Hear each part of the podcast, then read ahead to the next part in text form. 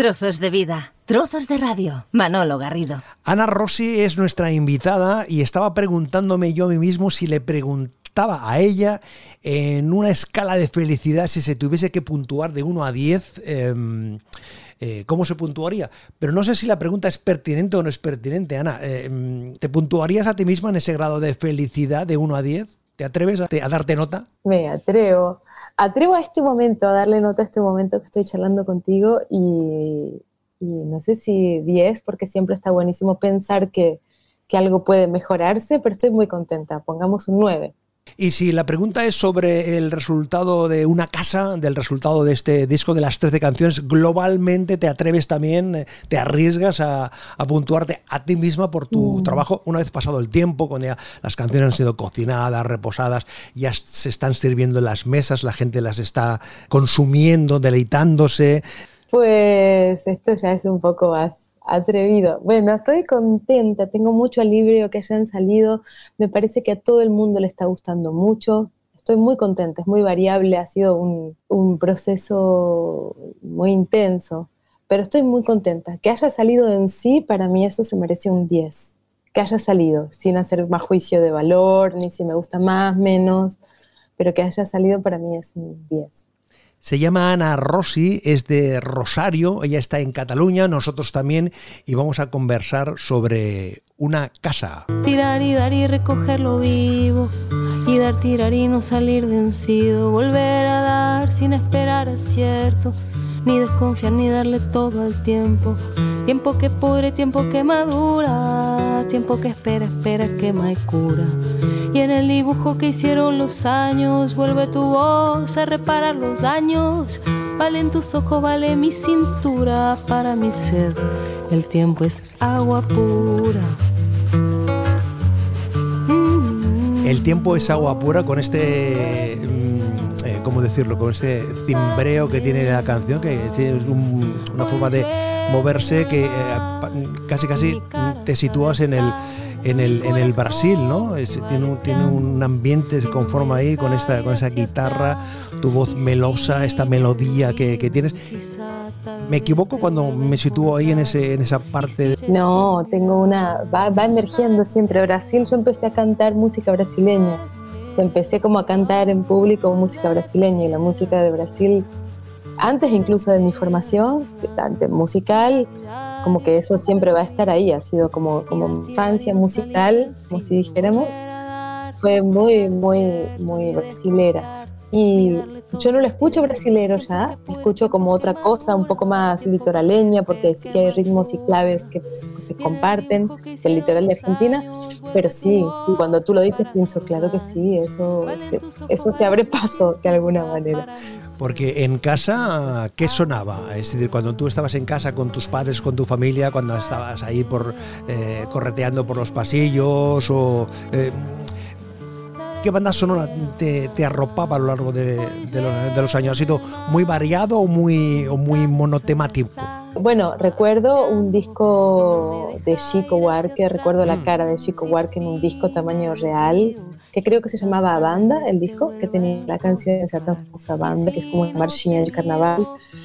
Recuerdo también Serrat, omnipresente, Serrat toda la infancia, la infancia de todos mis hermanos que con la más chiquita nos llevamos seis años y Serrat estuvo ahí toda la vida, hemos cantado en catalán, nosotros aún sin saberlo, nosotros de chicos, y, y Mercedes Sosa, claro, y Lelutier también, recuerdo con mucho cariño. Sí, sí, pero sí, la música de Brasil ha estado ahí presente, claro. Porque en tu casa, ya que hablabas de tus hermanas, ¿había ha habido algunos antecedentes musicales o artísticos o tú eres la que te ha salido de, de la pauta, llamémosle, convencional? Un poco me he salido de la pauta convencional, creo que hay como, en Argentina en general hay como esta cosa académica. Cuando yo tuve que elegir una carrera, ya tocaba el piano y elegí otra carrera que no era música. Música era como un hobby muy loable, pero era un hobby. Digamos, la carrera de música era, supe que uno podía ser músico profesional aquí. Ahí estudié antropología y después ya me vine para acá. Y mm, mi madre cantaba muy bien y tenía muy bien, muy bien, muy emocionantemente bien. y tenía su cuadernito, su cancionero, con aquellas canciones todo cambia, me imagino que habría estado, como esas canciones, bueno, sí, como medio, muy de una época, ¿no? Algunas canciones de Serrat, también cantaba muy bien y tocaba la guitarra y se acompañaba. Y mi padre canta muy mal, pero también tiene como un acervo literario ahí que compensa, le redime, como si dijéramos. Y aparte él piensa que canta bien. Entonces, Ana, ¿qué fue primero, la antropología o la música? O sea, en, tu orientación, no sé si profesional, pero sí a la hora de decidir, a la hora de tomar decisiones, cuando uno está en una edad que tiene que decir, bueno, ¿a qué me voy a dedicar? Eh, ¿Cuál es mm. mi carril por donde voy a ir circulando en mi vida? Primero fue la actividad más profesional, convencional, y luego te encuentras, abres un armario y te encuentras con la música, abres un cajón, abres una puerta. Como que la música tuvo todas las puertas abiertas en mi vida siempre, de una manera y no digo que siempre fue música, ¿eh? no digo que tenga más talento que nadie, pero digo que siempre fue una cosa que ha estado ahí presente, que me ha ayudado a mí a expresarme en la ducha y, fuera de ella, digamos. Pero siempre fue una cosa que estuvo eso como presente todo el tiempo, una cosa que me ha dado gran, gran placer y gran profundidad del vivir. Y más cuando recuerdo como cosas de, de chiquita, algunos momentos de escuchar algunas piezas menores y decir, pero bueno, ¿qué es esto? Porque me, qué, es lo que me da tanta pena, tanta tristeza? Y con los años he sabido que era eso, era a lo mejor un motivo menor, era como alguna cosa que pensé, ay, claro, es que la música al final tiene estas cosas, ¿no? Y luego, sí, cuando me tocó, cuando cumplí los 18, cuando terminé la secundaria y tiene que elegir, ahí pensé, bueno, si ya la música ya está, ya la tengo ahí, ya voy a mis clases, toco un poco el piano, seguiré con esa formación, pero claro, mi cosa académica tiene que ir por otro lado. Y el mundo de las ideas, de la antropología, de la filosofía y mismo de la literatura, en fin, como de las ideas, también me encanta, me, me sedujo siempre. Tú aterrizas en España, llegas a Cataluña, esta es la puerta de entrada en Cataluña. ¿Por qué la elección de, de Cataluña? ¿Tienes alguna relación, alguna vinculación familiar de algunos amigos? ¿O coges el mapa mundi y le vas dando vueltas y dices, donde vaya a parar el dedo? ¿Fue, ¿Fue casual o fue causal? Bueno, aquí estaba un primo de mi padre, claro que fue en una época que veníamos muchos, en el año 2000, ¿no? Como que había una, bueno, había una persona conocida y yo vine teóricamente a pasar tres meses con una mochilita de tres meses. Luego supe, creo que lo sabía entonces, que mis abuelos vienen, no mentira, los abuelos de mi papá, claro, vienen de Manresa que ah, del Valles, com caramba, si diguéssim, caramba. no? O, o sigui, tu eres del, del cor de Catalunya, això que diuen del, del cor de Catalunya, ¿no? Exactamente. Con eso de, sí, de las migraciones, de todos estos tránsitos de la humanidad históricamente. Pero claro, Manresa es muy ahí adentro. Cuando llegas a, a Cataluña, ya llegas sabiendo más o menos lo que te vas a encontrar o te sorprende el tipo de sociedad, más allá de lo de la lengua, que, era, que puede ser más, más conocido, pero la, los usos, las costumbres, somos tan diferentes, somos o somos tan iguales entre los argentinos, los rosarinos o, y, y, y los catalanes. Tenemos más puntos en común de lo que en principio nos pueda parecer? Yo creo que sí, pensando en la lengua, según como eh, qué nivel de, de, lupa uno se ponga, ¿no? Bueno, yo recuerdo que en esa percepción, que era la percepción de una niña que no había salido de Rosario de 19 años, llegar acá y a mí todo me parecía una película, era una cosa realmente alucinante, en plan, yo recuerdo, aparte estábamos quedándonos al carré Rec, en el pleno centro de Barcelona, con una gente, que, unos amigos muy queridos que conservo hasta hoy, gracias a Dios, Nico Pulido y la Monse Agüero, artistas los dos, y claro, ellos hablaban, primero que hablaban en español, con las tetas y las C, que eso para mí tenía un encanto extraordinario, yo quedaba así embelesada. Y luego, claro, darte cuenta de que todo en ese momento es del siglo XIII, XIV, todo lo que te envolta o, de, o, anterior, que es muy, para un argentino, es muy extraordinario de ver, de tenerlo tan presente. Y creo que ya la lengua que tenemos en común, que es la lengua castellana, bueno, y la lengua catalana, que tiene, como, tiene una raíz similar, digamos, no me parece, en ese momento sí que me impactó, pero también creo que hay como niveles de, de diferente somos hispánicos todos, digamos. todo que nosotros tenemos una cosa más, más aborigen que, que bueno, la, historia lo ha negado hasta ahora, pero que hay una raíz común. Digamos, no es como irte a la India, que eso es una disrupción muy grande, como si dijéramos. Entonces, Ana, estas, estas 13 historias, estas eh, 13 Mm. Piezas de una casa mm, eh, han sido cocinadas aquí, en un momento determinado de tu vida. Eh, si hubiesen sido cocinadas en otro territorio, si hubiesen sido preparadas, elaboradas, creadas en Rosario, ¿tú crees que hubiesen sido de otra manera, de otro, reflejando otros momentos, otros? Porque el lugar condiciona, el lugar marca donde uno se encuentra a la hora de, crear, de componer, de, trasladar en un, escrito lo que le está fluyendo en el corazón o en, la mente? Yo creo que sí, de una manera quizás sutil o imperceptible, pero porque se escucha muy latinoamericano, pero digamos, como el disco tengo la sensación de que se escucha, y no solo por la lengua y por el acento, se escucha como los ritmos y esto, pero a mí es fruto de la vivencia de, estar aquí. Y estar aquí representa un montón de cosas. Y no sé, no tengo ni idea de lo que hubiera pasado con mi vida si hubiera permanecido en Rosario, es un misterio. Pero yo creo que sí, yo no sé, lo que creo, sí, creo que es muy hijo de aquí, de una, de, de mi paso por aquí, mi estancia, digamos, mi permanencia por aquí, no sé.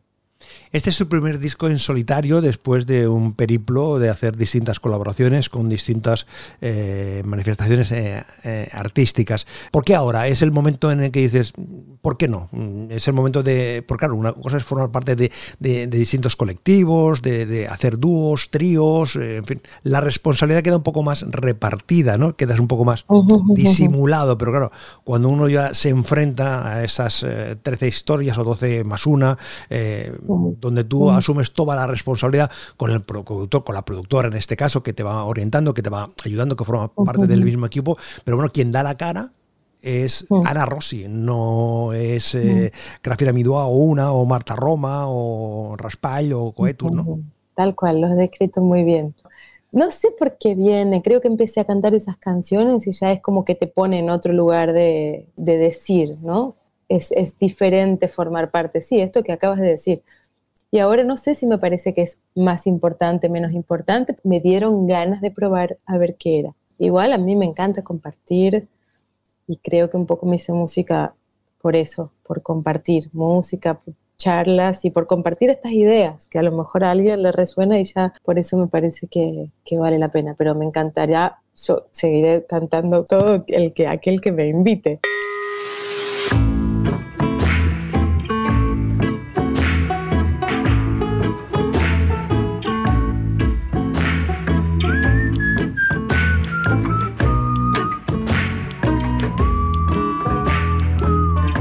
Ahora te preguntaré quién silba, ¿eh?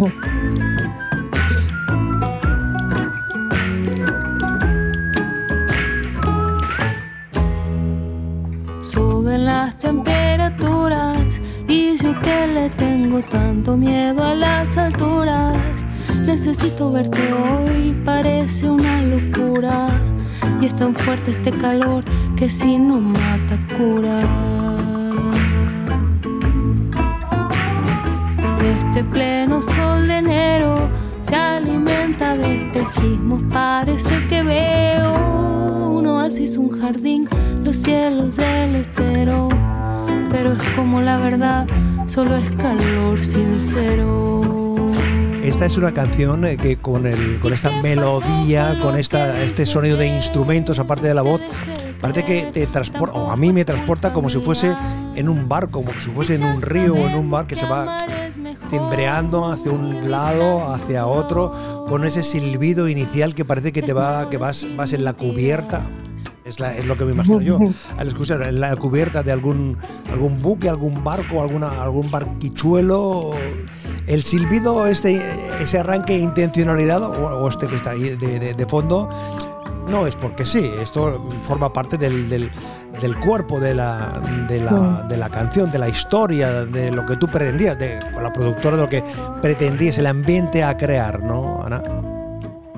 Me encanta todo lo que dices. Y esta canción creo que es quizá la más evocativa del disco, tiene como esta atmósfera y cada vez que escucho hablar a alguien de ella, eso ahora que tú me decías un barco que se cimbrea y pienso, pero qué belleza. Eso no lo he hecho yo, eso lo está haciendo la oreja de Manolo ahora mismo. Y me parece que esta música no iba a estar, tiene como un punto un poco humorístico, que por ahí y pienso, ay, qué gran acierto, ¿no? Qué gran acierto y qué gran acierto el de María también, María Dipache, que es la productora, de haber encontrado justamente este, este, este espacio así tan, tan extraño, ¿no? Tan eso, tan, tan como mágico, ¿no? Un poco industrial ahí. Y el silbido, yo mandé la, la versión, se le mandé a ella, la versión de guitarra y voz cantando y tocando con metrónomo, tuve esa decencia, y cantaba ese silbido que está ahí. Silbaba eso como diciendo, acá me imagino una melodía más o menos así, cromática, que puede ir más o menos por aquí. Como muestra, como muestra, ¿no? Como muestra, exactamente. Y ella, bueno, aquella genialidad que tienen los productores, cortó, pegó, quedó ese silbido. No tuve que volver a hacerlo. Y yo me imaginaba que iba a estar como el trombón de Rita Payés, que es quien toca ese solo increíble me imaginaba eso, pero mezclados los dos quedan muy guay con el sonido del banjo, como que sí, y esta canción me parece muy eso, es como muy humorística, es medio diferente.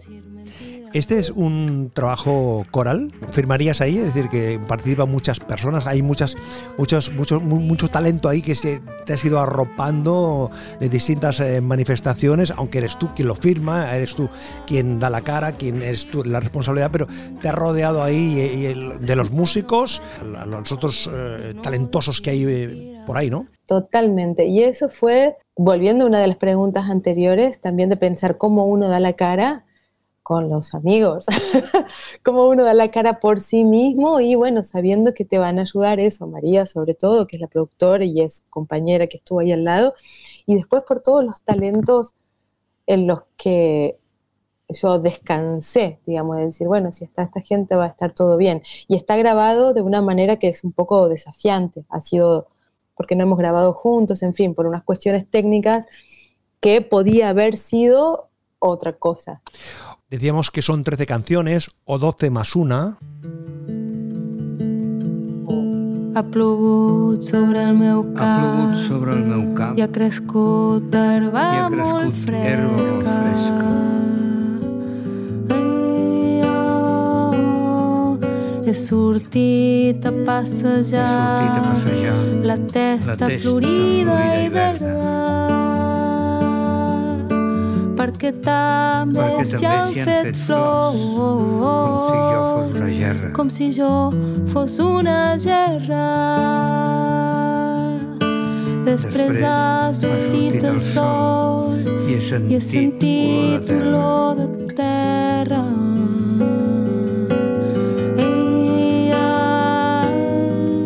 Fixat jo, Fixa't jo, quin cap, més verd. Quina Quina enveja, enveja, quina quina enveja, papallones, i ocellets s'hi posen s'hi i les i les abelles. Fixa't jo, quin cap més verd. Quina enveja, quina El enveja. vent m'ha dut grans de blat i com que ja és primavera les espigues s'han llevat per damunt dels brins de l'herba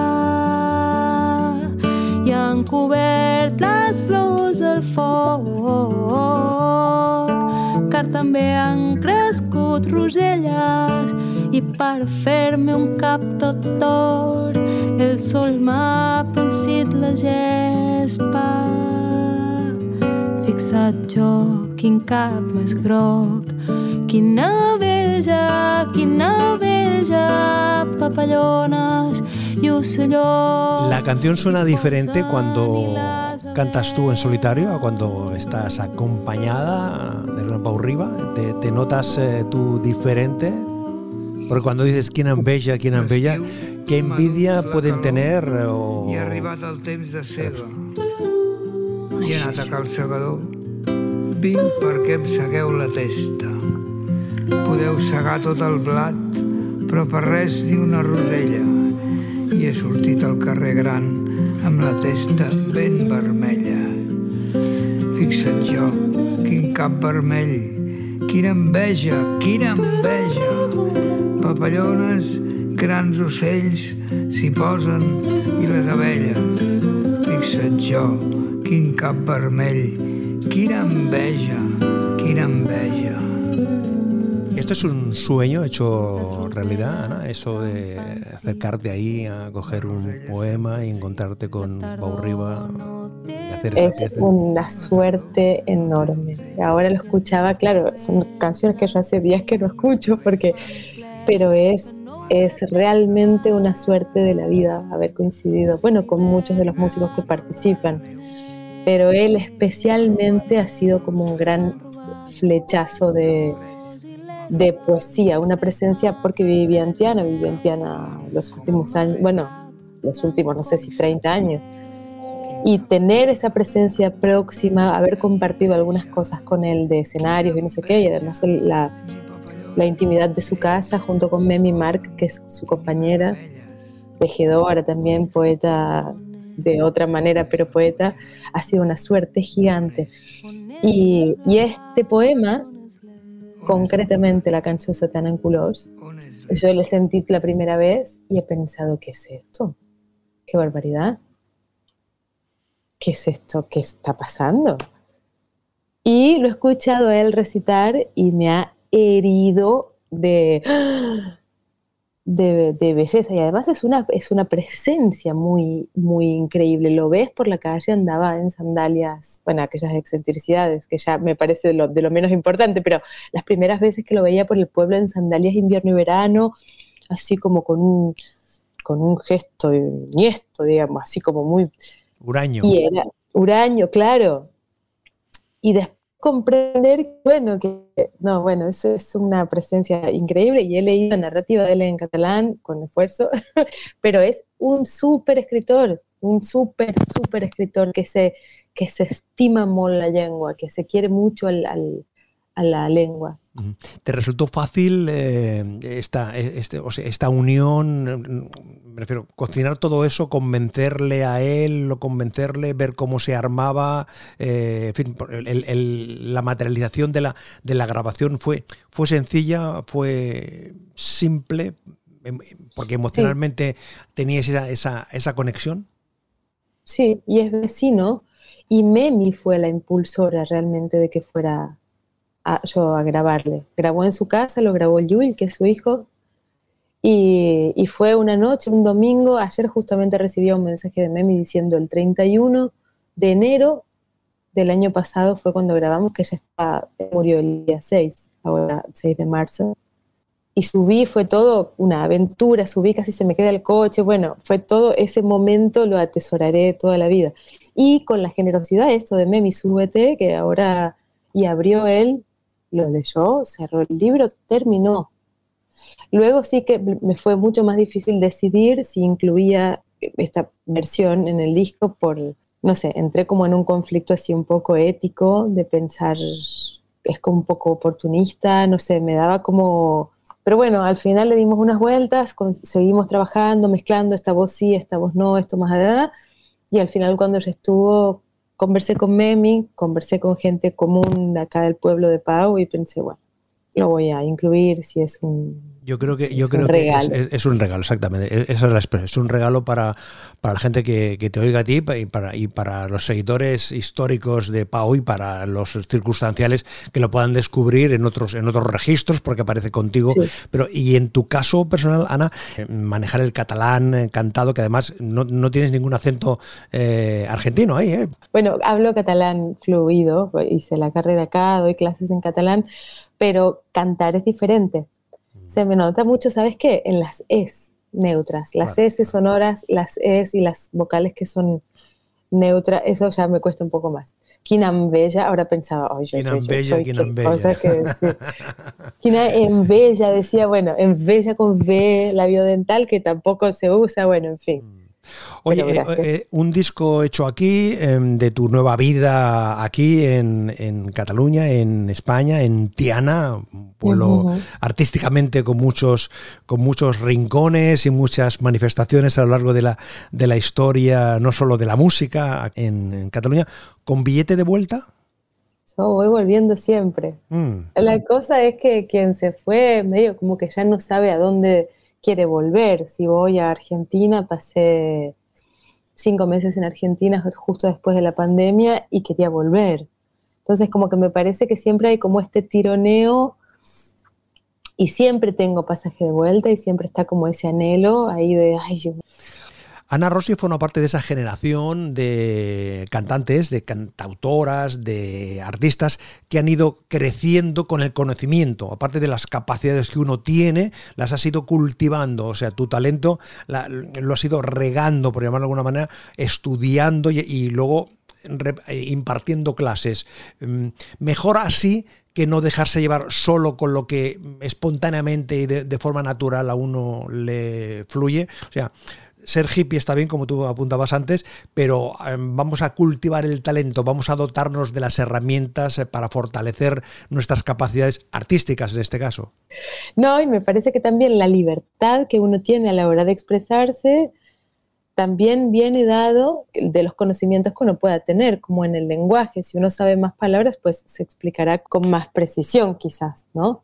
Y, la música es un lenguaje también. Y si bien hay que dar, dejarse llevar desde un lado más libre, digamos, no está, no está reñido y para mí al contrario con el estudio y con el, y con el rigor y la disciplina. Oye, ¿se vive bien con la música? ¿Se vive bien de la música? Eh, económicamente me imagino que te refieres, ¿no? En ambos casos, si se vive bien con la música y si se vive bien de la música. Qué bien, qué buena pregunta. Em, yo creo que hay como un... que el circuito musical, la, la industria musical, es muy difícil, te pone como en unos márgenes, digamos, no hay entendiendo que la sociedad tiene como centro eso que trabajos de ocho horas, no sé qué, la música no es así. La música tiene eso, como que uno tiene que entender que se mantienen los márgenes, que va a ser más difícil quizás que, que otras carreras y luego tiene la maravilla, que a veces intento tenerlo muy claro, la maravilla y la suerte de que estamos haciendo lo que nos gusta y lo que queremos y tenemos en las manos una cosa, una materia muy sensible muy extraordinaria, que es esta cosa que no se puede explicar, que es la música.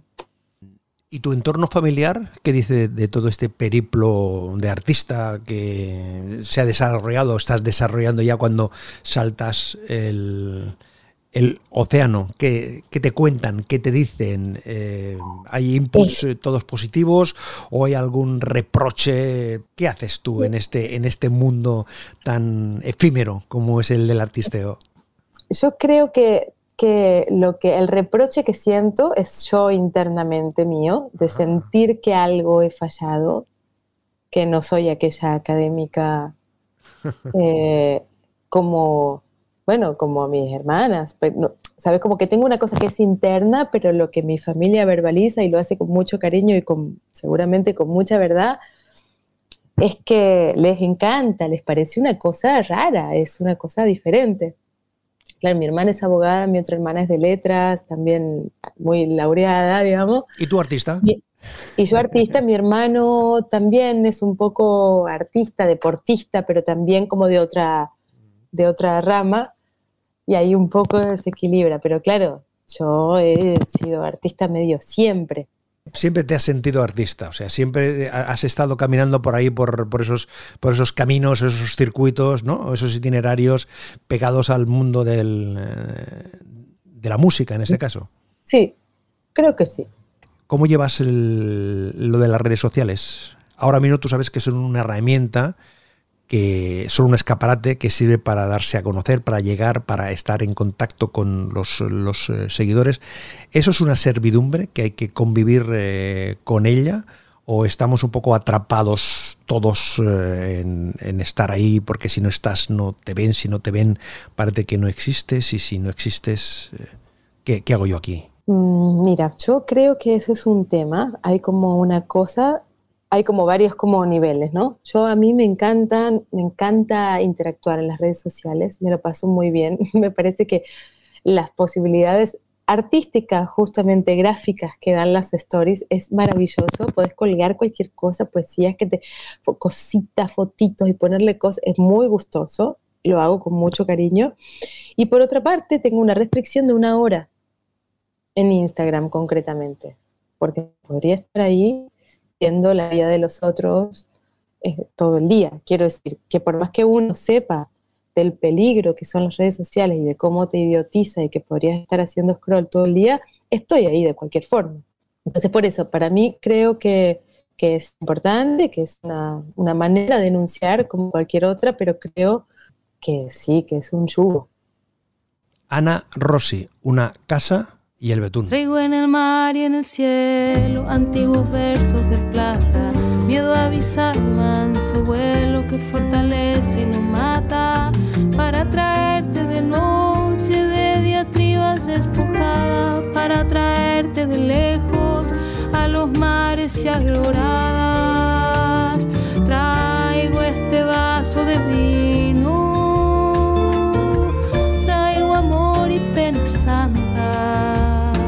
Esta es la canción eh, bandera, la canción que sirve para dar, para dar a conocer este Una Casa y es la que nos sirve a nosotros para concluir esta conversación. ¿Por qué esta elección, eh, Ana? ¿Por qué el betún? ¿Por qué este color, eh, el betún que sirve para darle brillo, pero a veces para camuflar expresiones o, sensaciones, ¿no? Pues esta es quizás la más poética, sí, de las letras, ¿no? Pero la primera frase que a mí me hacía gracia, bueno, gracias, comillas, traigo betún de Judea para tus noches más claras. Yo asociaba el betún de Judea como algo muy oscuro. Entonces era como todas las cosas, era como una especie, quería hacer, vaya, un manifiesto. Después las, las, palabras van teniendo otras cosas, ¿no? Pero para qué, qué, traigo y para qué, ¿no? Traigo esto oscuro para tu cosa tan clara, igual. Sí. Y esta parte que está sonando ahora. Soy aire, también soy que sido y ahora canta la guitarra. Y esa un poco anclar lo que uno ha sido en lo que no ha sido. Esta es de las canciones eh, que te resultaron más fáciles a la hora de, irlas eh, conformando o, todas han tenido un grado de dificultad similar o son todas eh, fruto de la, del sentimiento, del momento que uno tiene. O sea, es decir, ¿te resulta fácil plasmar eh, esas sensaciones, esos sentimientos que te fluyen? ¿Te resulta relativamente sencillo? a veces sí y a veces viene como una idea que es clara, que es la que luego se mantiene, pero eso necesita ser pulido. Hay horas después que son como intelectuales. Primero hay como un momento medio inconsciente, como si dijéramos, de dejar, traigo la Lenea, ni bueno, Sea, podría haber sido Sea, pero fue Judea, y eso luego como que uno va dando sentido desde el intelecto después, con trabajo y pluma, digamos, ¿no? y probar y probar. Y hay algunas que me resultaron más fáciles que otras. Y el resultado está aquí en una casa.